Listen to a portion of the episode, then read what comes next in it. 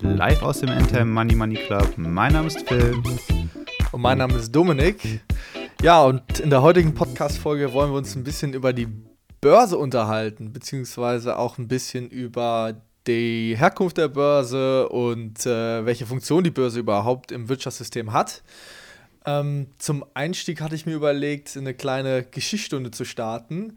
Und zwar ähm, meiner Recherche nach äh, gab es die erste Börse in der Form, wie sie heute noch existiert, im 17. Jahrhundert und zwar in Amsterdam in den Niederlanden, wo zum Beispiel die indische Kompanie vor einem Problem stand. Und zwar wollten sie ein recht preisspieliges und kostspieliges Unterfangen starten und zwar eine riesige Flotte an Schiffen bauen, die dann nach Indien schicken, um teure Gewürze, Salze, Zimt etc. Ähm, nach Europa zu importieren. Und ähm, ja, auf normaler äh, Finanzierungswegen haben sie das nicht realisieren können und haben sich gefragt, okay, was kann man machen? Natürlich, man kann Leute am zukünftigen Gewinn äh, beteiligen. Und genau das haben sie dann auch gemacht. Ähm, sie haben praktisch äh, Gewinnbeteiligungen ähm, oder wie man heute sagt, Aktien ähm, ausgegeben. Und äh, das Ganze in Form von Gold. Ich glaube, es waren 64 äh, Tonnen Gold eingesammelt, um die Schiffe zu bauen. Und ähm, im ja, darauffolgenden Jahrzehnt haben die Beteiligungen praktisch dann Dividenden bzw. Gewinnbeteiligungen äh, an der Stelle gebracht. Und ja, das ganze System hat sich bis heute eigentlich relativ wenig verändert.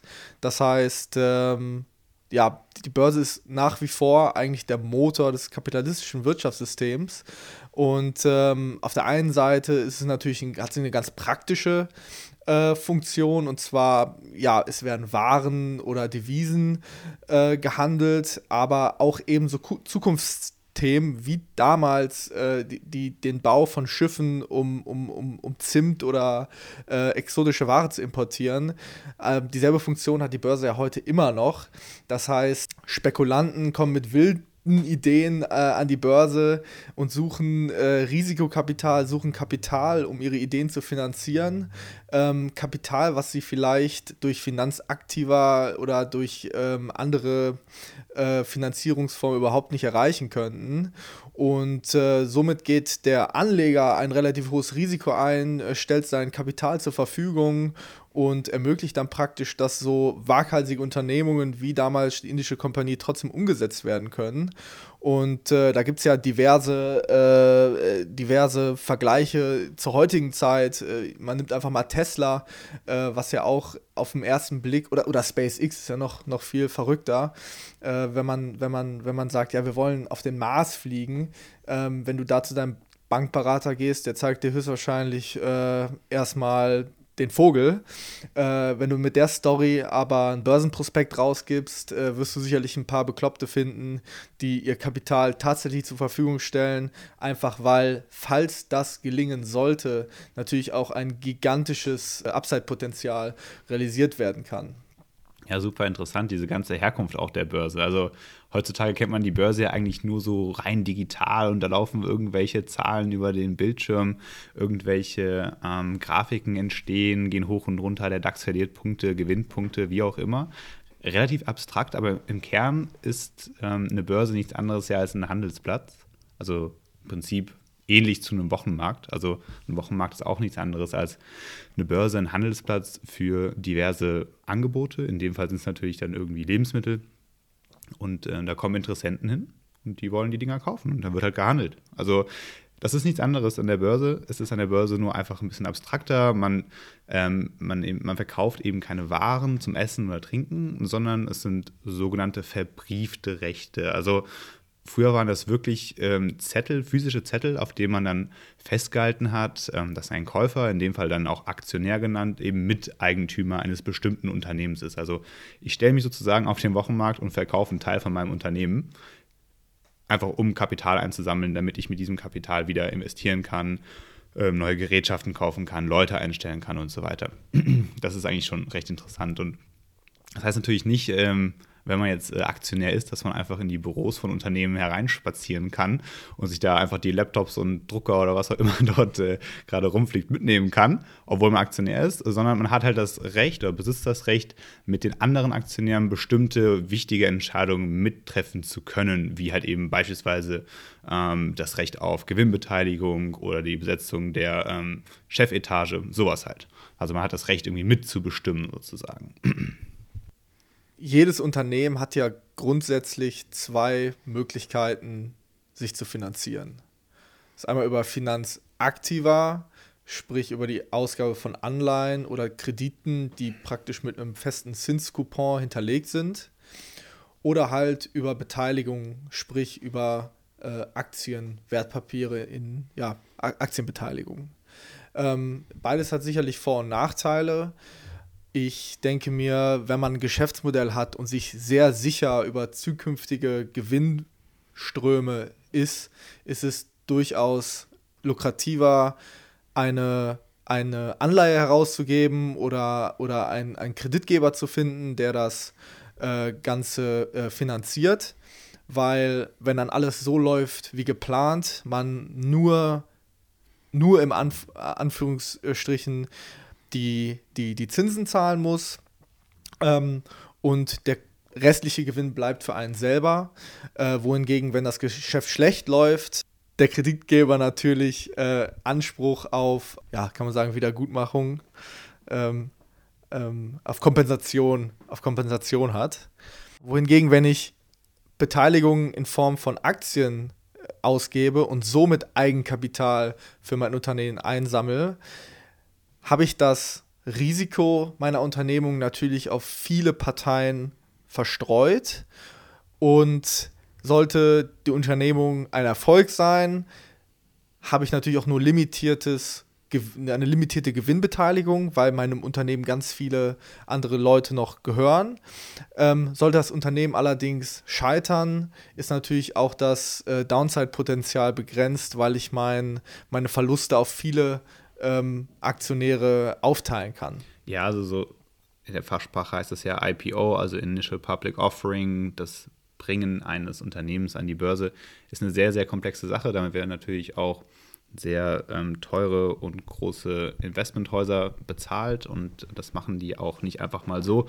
Dementsprechend das ist wahrscheinlich nochmal ein ganzes Thema für sich, für eine andere Folge. Aber es ist im Kern so, dass man natürlich die Möglichkeit hat, sich zu beleihen bei der Bank, fremdfinanzieren und dann eben einen Zins drauf zu zahlen, so wie man das auch kennt, wenn man sich ähm, Immobilien kauft beispielsweise. Oder halt eben dann wirklich Teile des Unternehmens abzugeben. Das muss gar nicht über die Börse geschehen, das kann auch vor der Börse geschehen. Das kennt man vielleicht aus dieser Venture Capital Welt, wo junge Unternehmen Teile ihrer ihre Anteile abgeben, um halt Liquidität zu erhalten, womit sie dann wiederum das operative Geschäft voranbringen können. Ja, auf jeden Fall super interessant. Aber wo ich gerne nochmal drauf ähm, äh, springen würde, ist die ganze Geschichte der Börse. Du hast es schon erwähnt.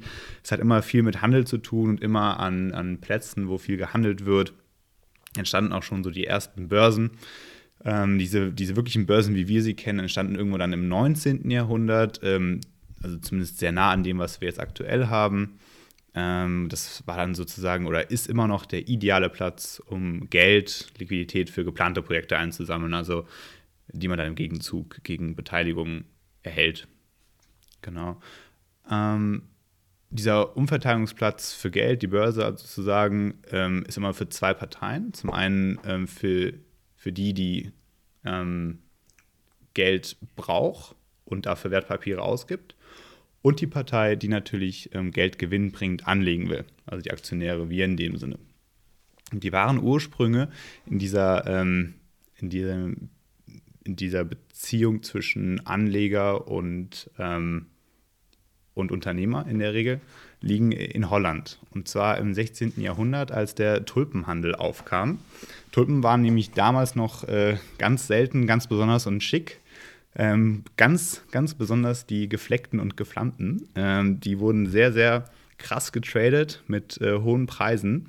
Und reiche Kaufleute waren halt nun mal bereit, viel Geld dafür zu zahlen. Wie auch aktuell für bestimmte Aktien. Da sind auch reichere Leute mit Sicherheit ähm, gewillt, einfach mal Geld für auszugeben, weil eine Hot Topic. Ähm, und das hat dann im 16. Jahrhundert dazu geführt, dass viele Spekulanten auch auf den Plan gerufen wurden, ähm, die dann mit Tulpenzwiebeln gehandelt haben. Ähm, also Tulpen an sich wurden nicht gehandelt, sondern Tulpenzwiebeln. Und diese Tulpenzwiebeln, naja, die sahen halt nur mal aus wie Tulpenzwiebeln. Da wusste man eben nicht so genau, was dabei am Ende auch wirklich rauskommt, ob die geflammt sind oder nicht geflammt, die halt gerade eben so en vogue waren. Oder äh, ob es dann vielleicht doch eher so ja, ein Griff ins Klo war. Man hat sozusagen die Katze im Sack gekauft. Ähm, und das Ganze verlief sich dann in einen wahren Run auf die ganzen Tulpen. Immer mehr Spekulanten und Investoren, Kaufleute kamen da zusammen und haben horrende Preise für Tulpen gezahlt. Teilweise so viel, wie man heutzutage für Wohnungen oder ähm, Immobilien zahlt.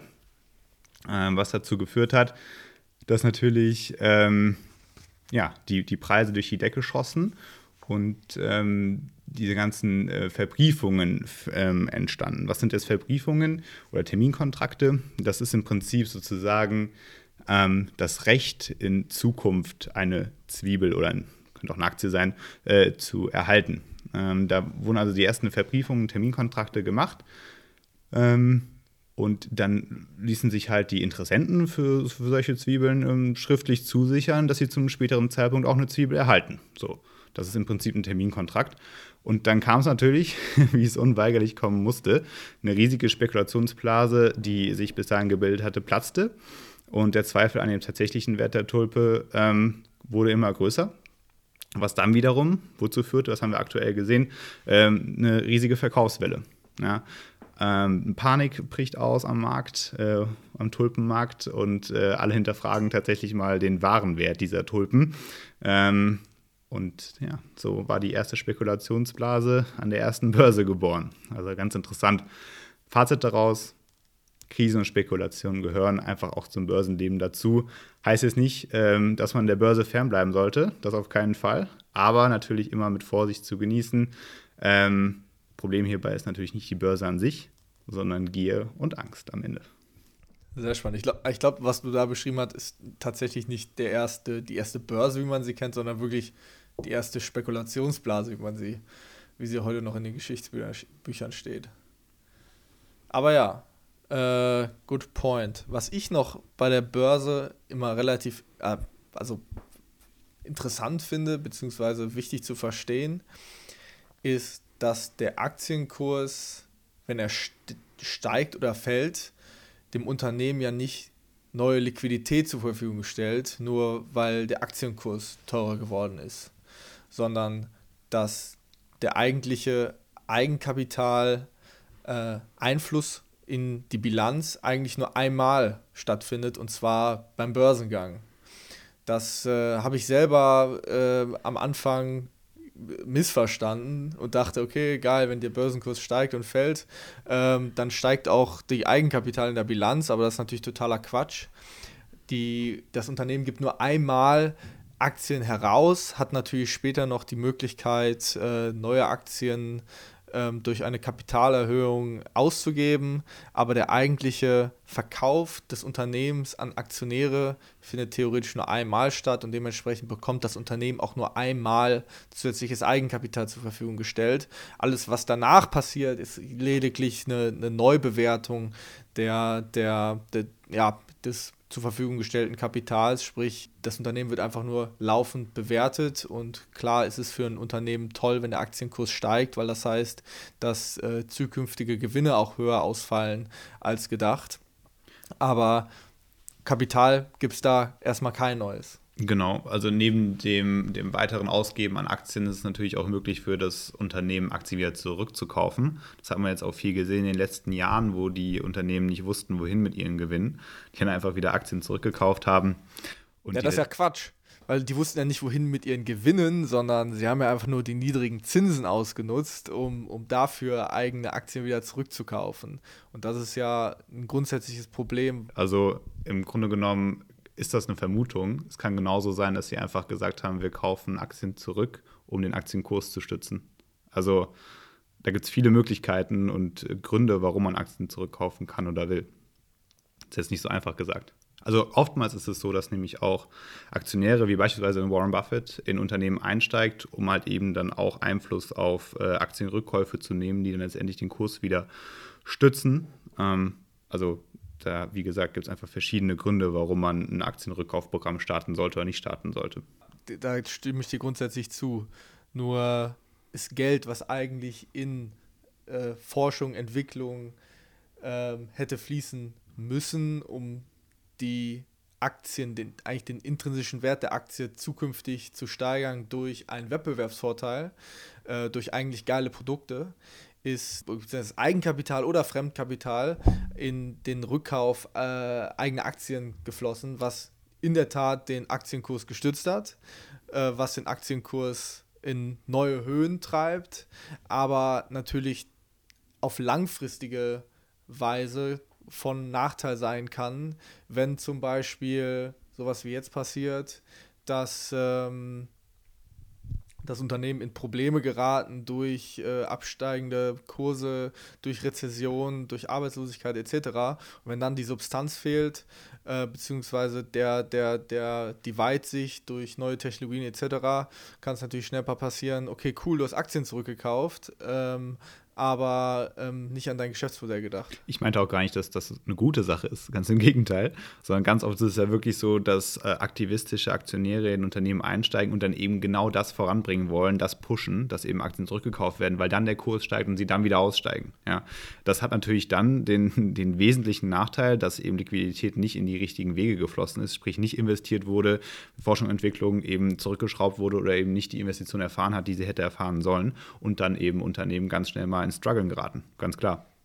Aber das ist ja auch oft hausgemacht, weil ich kann mich noch an den, zum Beispiel Ryanair hat, glaube ich, den CEO incentiviert, wenn der Aktienkurs auf einer gewissen Höhe äh, notiert, und klar, dann versucht äh, der gute äh, Herr CEO alles Mögliche, um den Kurs auf, äh, in die entsprechende Höhen zu treiben. Und wenn es heißt, äh, dann heißt, äh, ja, ich nehme jetzt einfach mal einen Kredit über Summe X auf und kaufe die Aktien zurück und ähm, hebel dadurch das Gesetz von Angebot und Nachfrage so ein bisschen ähm, aus, der, aus der Türangel, dann ähm, ja, ist das ihm sicher recht, äh, aber längerfristig wahrscheinlich nicht zielbringend.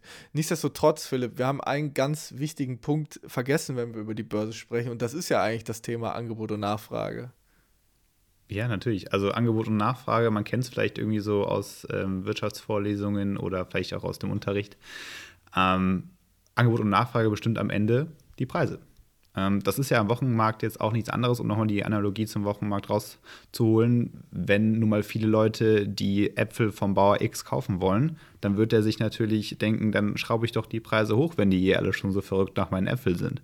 Damit steigt natürlich der Preis und der Preis ist nichts anderes als der Aktienkurs. Der Aktienkurs ist im Prinzip ja einfach nur das Transparentmachen von dem Preis einer Aktie. Und das genau, das kennen wir eigentlich so. Aktienkurse steigen eben dann, wenn sie sehr stark nachgefragt werden, wenn sie viel gekauft werden und fallen, wenn sie eben nicht gekauft werden oder verkauft werden. Ich meine, wie findet die Börse denn den optimalen Preis? Ich meine, das, das passiert ja eigentlich nur über das, das Handelsvolumen. Das heißt, äh, die Börse als Vermittler an der Stelle versucht ja den Preis zu finden, wo sich die meisten Käufer und Verkäufer treffen. Das heißt, die Börse sucht den Preis, zu dem das in diesem Moment höchste Handelsvolumen zustande kommt.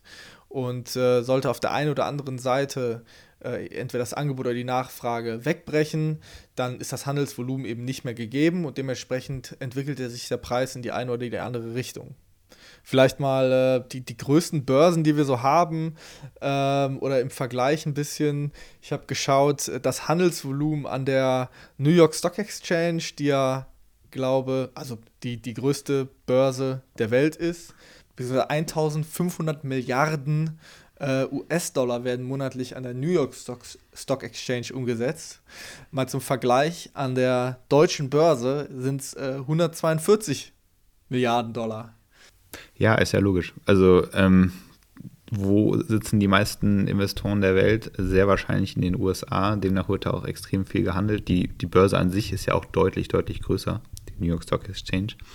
Ähm, um das mal vielleicht in die Praktikabilität ähm, zu bringen, wie kann man denn selber eigentlich an der Börse teilnehmen? Also im Grunde genommen, ja, schön, es gibt eine Börse, aber was bringt dir eine Börse, wenn du nicht daran teilnehmen kannst? Also früher war das, glaube ich, ein bisschen schwieriger, an so einer Börse teilzunehmen mit den ganzen Verbriefungen in physischer Form und so weiter.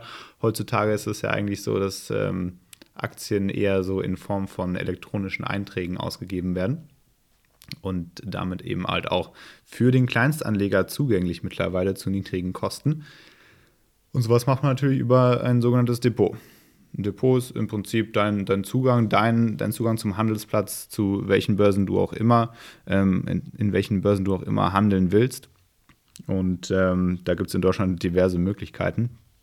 Ja, da gibt es auch so eine kleine Geschichte zu. Früher war das Börsenhandeln an sich natürlich auch recht teuer. Da hat man auch viel noch seinen Broker angerufen und der hat dann irgendwelche Kurse durchgegeben. Da hat man gesagt, ja, dann kaufe ich jetzt die Aktie oder man ist vielleicht noch zur Bank gelaufen, um eine Aktie zu kaufen, hat die wirklich noch dann ausgedruckt bekommen, ähm, unterschrieben, was auch immer. Also völlig, völlig anders als heutzutage, wo das alles rein elektronisch digital abläuft. Und äh, da war das auch gar nicht so transparent mit den Kursen. Da hat man tatsächlich auch ähm, noch in eine Zeitung geguckt, um sich die Kurse anzusehen am Morgen und äh, ja, am nächsten Tag kann man die dann halt ähm, abgedatet bekommen. Ich habe auch äh, einen Kumpel, dessen, dessen Opa, der ist schon lange, lange Aktionär, war in einem großen deutschen DAX-Unternehmen tätig im Vorstand und äh, der zieht sich seine, seine Kurse auch immer noch in der, in der Zeitung rein ne? und ruft dann bei der, bei der ähm, Bank an und sagt, ja, ich würde jetzt hier gerne XY Aktien, Aktien kaufen von Unternehmen Z. Und äh, das ist natürlich eine Möglichkeit, die mit sehr, sehr hohen Kosten verbunden ist und mit sehr niedriger Transparenz. Heutzutage kann man ja super einfach über Direktbroker oder ähm, Direktbanken handeln. Und das ist auch so eine Revolution gewesen, glaube ich, oder zumindest eine Evolution in äh, den Nullerjahren, den 90er Jahren, wo so die ersten Direktbanken aufkamen. Ich weiß nicht, wer es genau dann alles war, aber Comdirect äh, und so weiter, die dann früh angefangen haben, für recht, also vergleichbar günstige Kosten und niedrige Kosten eben den Zugang zu, zur Börse zu ermöglichen. Und er hat natürlich heutzutage der Anleger wesentliche Vorteile, aber halt eben auch das Problem, dass da ja, es schon sehr viel Aufwand bedarf, äh, sich die verschiedenen Handelsplätze und Depots und Banken und Direktbanken und Neo-Broker, was es alles gibt, äh, anzugucken und zu vergleichen. Naja, im Grunde genommen ist die Depotauswahl etwas komplizierter geworden, dafür aber auch mit vielen Vorteilen heutzutage verbunden, eben mit geringeren Kosten und so weiter. Wir wollen aber gar nicht zu weit abschweifen vom Thema Börse und würden das Thema Depot natürlich in einem weiteren Podcast nochmal beleuchten und dann noch ein paar Tipps und Tricks mitgeben, wie man das beste Depot für den Privatanleger findet. Dann würde ich das Thema Börse eigentlich auch schon zum äh, Abschluss bringen. Ich äh, denke, da haben wir jetzt einen guten Abriss gegeben, wo wir herkommen, wo wir hingehen.